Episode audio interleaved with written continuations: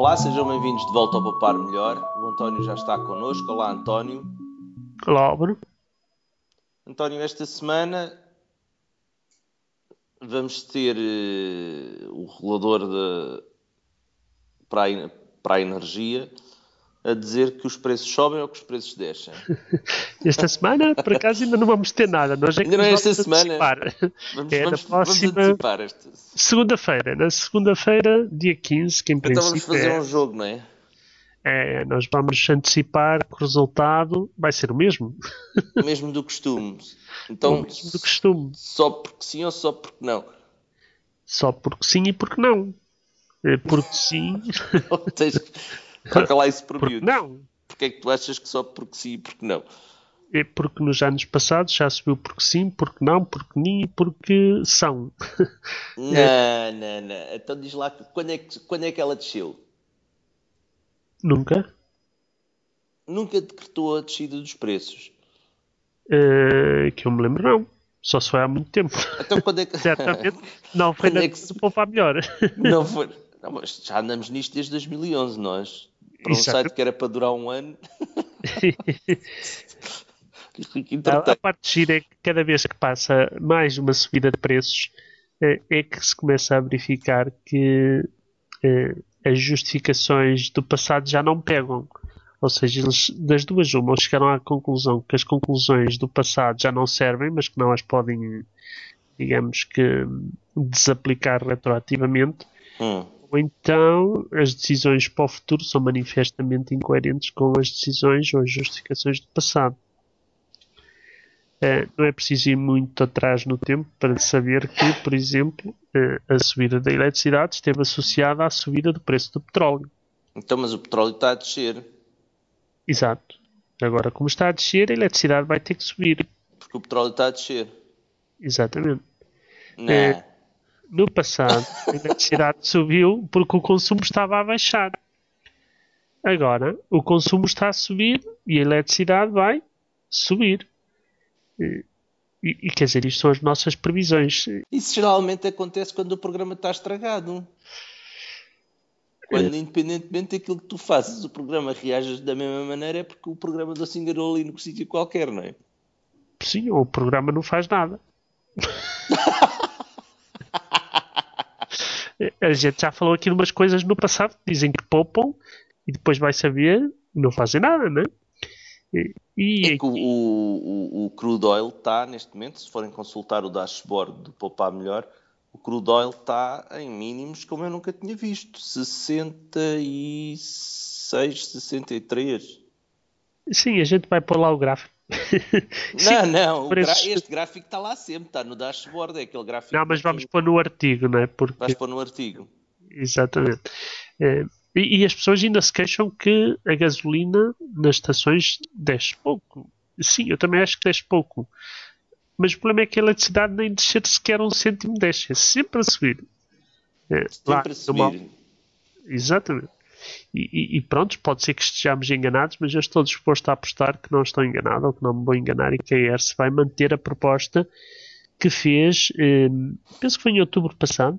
Eh, é preciso não esquecer que eh, a ERS faz, eh, faz sair um documento que, que diz qual é que vai ser a previsão de subida e depois eh, em dezembro, neste caso em princípio no dia 15, eh, confirma ou não essa decisão no passado confirmam sempre as decisões eh, que, que, tinha feito eh, anteriormente, ou não é proposta, digamos assim. E portanto eu imagino que este ano não vai ser muito diferente, embora quem olhe realmente para o gráfico que nós temos no dashboard, eh, a ERS ainda há tempo de digamos que voltar para trás, não é? Porque efetivamente... isto não faz, mas isto não faz muito sentido, não é? E ninguém lhes pergunta. Boa questão. Eu, eu acho que a única coisa que acontece é os jornais uh, referirem que vamos ter uma subida da eletricidade, como se fosse uma inevitabilidade. E, é uma inevitabilidade, não é? Mas eh, normalmente é transmitido nesse, nesse sentido, ou seja, vai subir e pronto, tem que subir. Tem que subir porque o petróleo sobe, o consumo desce, porque o petróleo desce e porque o consumo sobe. É uma, quando eu digo que é uma inevitabilidade, é no sentido em que nós não podemos mudar isso. Quer dizer, supostamente podemos falar sobre isto e é isso que vamos fazer esta semana. Vamos ver vamos se muda. reforçar as incoerências que há neste domínio. Eh, pode ser que alguém à última da hora eh, ainda se digne verificar que realmente tudo isto não, não faz sentido. E, e é preciso, digamos que, ver uh, a proposta própria que eles fizeram. Não é? Eu estou aqui a olhar para, para a proposta que eles fizeram a 15 de outubro, Hum. já há quase uh, dois meses atrás. E é, e é giro porque eles dão alguns dos, dos fatores, os principais fatores que determinam a variação tarifária. Um, eu peço desculpa que eu estou a olhar para. Neste caso, estava a olhar para 2013 em relação a 2014. Uh, porque sim, fui ver os, as propostas dos anos anteriores em termos do que é que eles estavam a justificar, é? para, para, perceber que isto realmente é, é nonsense completo. Uh, mas então, os principais fatores que determinam a variação tarifária em 2015, este ano é o serviço da dívida. Parece que há mais dívida que no ano passado. Nós já aqui falámos no. O serviço da dívida? Sim, porque basicamente a dívida tem a ver com os sobrecustos do PRE, essencialmente eólicas. Ou seja, já temos eólicas a mais, parece que ainda querem pôr mais algumas e, portanto, é preciso pagá-las. E como é preciso pagá-las? Porquê é que vamos pagá-las? não é, não, não é um negócio lucrativo que chegue para se ser sustentado ah, é pelo próprio. É é lucrativo à nossa conta. O, o, problema é que se estivéssemos a pagar a eletricidade conforme ela é paga aos produtores eólicos, teríamos que estar a pagar muito mais do que estamos a pagar aos consumidores. E, portanto, há uma dívida que se vai criando, que se chama um déficit tarifário. Mas o déficit vai... tarifário, disserem que o déficit que estamos a subir para, para reduzir o déficit tarifário, está bem. Não, não, o problema é que o déficit tarifário está a subir muito. Ou seja, mesmo aos preços elevadíssimos a que pagamos a energia elétrica em nossas casas, ela não é suficiente para pagar aos produtores. E, portanto, há um diferencial que se vai acumulando e que tem que agora ser pago com juros.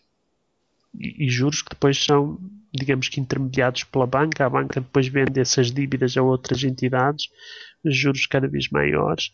E, portanto, esse, eh, digamos que é o serviço da dívida. Depois temos este ano então o crescimento moderado do consumo de energia elétrica, ou seja, este ano o consumo afinal já está a subir, parece que só está moderadamente, era preciso estar a explodir para isto subir ainda mais, é? mas basicamente são os dois eh, fatores que contribuem em termos da, da subida. E depois, em termos de, porque depois eles dizem que há uns, uh, há uns fatores que contribuem para a redução do nível tarifário mas em nenhum destes itens está, por exemplo, a descida do petróleo, em nenhum destes itens está, por exemplo, o aumento do consumo. Eh, portanto, não há aqui nada que, que, que digamos, faça sentido. E, portanto, eh, tem que subir. Tem que subir porque sim. António, esta semana conseguimos eh, resolver o problema daquela mensagem que ouvimos nos nossos telefones. O teu número é portado, o meu número também é portado, e nós, quando ligamos um para o outro, lá vem a senhora a dizer que ah, está a ligar para um, um, assinante que agora pertence a não sei quem. Tu ainda também... pertences. Eu continuo a Porque eu ainda também. não te liguei a mensagem. não pertence nada. Pertence à, à, à, senhora minha mãe e à minha querida mulher, mais nada. Não pertence a mais ninguém. E aos meus filhos, vá lá. Mas a Bem. mim dizem que tu pertences a nós. Faça publicidade. Sim, mas é, há, há, há, coisas caricatas. Eu nunca nos tínhamos dado ao trabalho de ir à procura de como é que isso fazia, mas fomos lá, nos, lá, lá descobrimos que isto estava, estava, as instruções estavam no site, portanto nós vamos publicar, estavam no site do regulador das comunicações. Uh, nós vamos publicar um, um, a solução, não é? Que é só, neste caso, é só ligarem para, o, para os números do regulador que tratam deste assunto e, e selecionar as opções corretas no, na, no marcador do telefone. Portanto, no meu caso foi a opção 2 e a opção 1, já não me lembro bem, mas isso está Portanto, tudo. É uma opção muito simples, é isso, não é? é eu muito... não fiz, é preciso dizê-lo. Mas tens que fazer, que é para deixar de ouvir a porra da piada de que eu pertenço a não sei que era o que me faltava. É que o que me irrita é a piada, não sei se estás a perceber. É que é a parte da piada que me irrita, porque a pessoa do lado de lá, na tentativa de. A mensagem. Pronto, eu percebo a mensagem.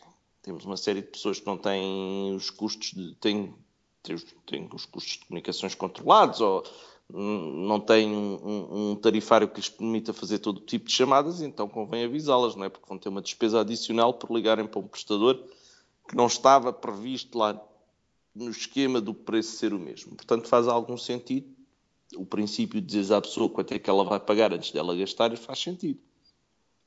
O que não faz sentido é continuar a ouvir a mensagem de cada vez que ligo para a pessoa, não é? Sobretudo quando muitos de nós já temos um tarifário que é independente para quem que se está a ligar, não é? Portanto, interessa-me lá saber se é para o meu operador ou se São é minutos fixos.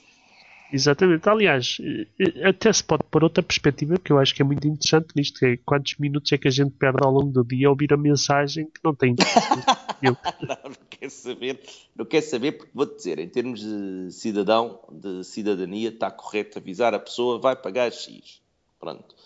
Como não é possível dizer quanto é que é X, diga lá que vai pagar que está mudado para uma estrada especial ou que quiserem. O que, o, que, o que irritava algumas pessoas era que não podiam desligar a mensagem, estavam sempre a ouvir aquela porcaria, não é? Que é, tem a ver com isso que tu estás a dizer. Claro. E portanto toca logo a seguir, não é? Agora toca logo a seguir, quando eu ligo. Já não ouço, é desativar, chegas lá ao, chegas lá ao site da Autoridade Nacional das Comunicações, no link que nós vamos publicar e está lá uma tabela, isto nós também temos meia dúzia de, de operadores, está lá uma tabela e diz na tabela diz exatamente o que fazer. No meu caso diz exatamente qual é o número, qual é a opção, e isto porque sabes, aliás, todos sabemos, as pessoas que nos ouvem e as que nos leem sabem o tempo que a gente perde a carregar na porcaria do robô atendedor de chamadas, que tem, se soubesse o número de antemão é muito mais fácil. Portanto, quando tu ligas para lá, podes, assim que a senhora começa a dizer, oh, seja bem-vindo, não sei o quê, tu, tum, opção 2. Ah, se quiser, tum, opção 1, um, já estás. Já está. Já a seguir. E podes voltar lá e voltar a ligar. Portanto, parece-me que está, uh, está bastante simplificado, pelo menos no meu caso, mas parece-me que está, parece-me que foi, foi bastante rápido e, e resolveu aqui o problema da o problema da, da, da, piada, porque eu pelo menos já não vou dizer a piada, já não vou continuar a propagar a, a piada blurenta do então agora pertence ao. Tu vais deixar de pertencer. Eu vou deixar de pertencer. António, esta semana ficamos por aqui. Obrigado, António. Adeus, Álvaro.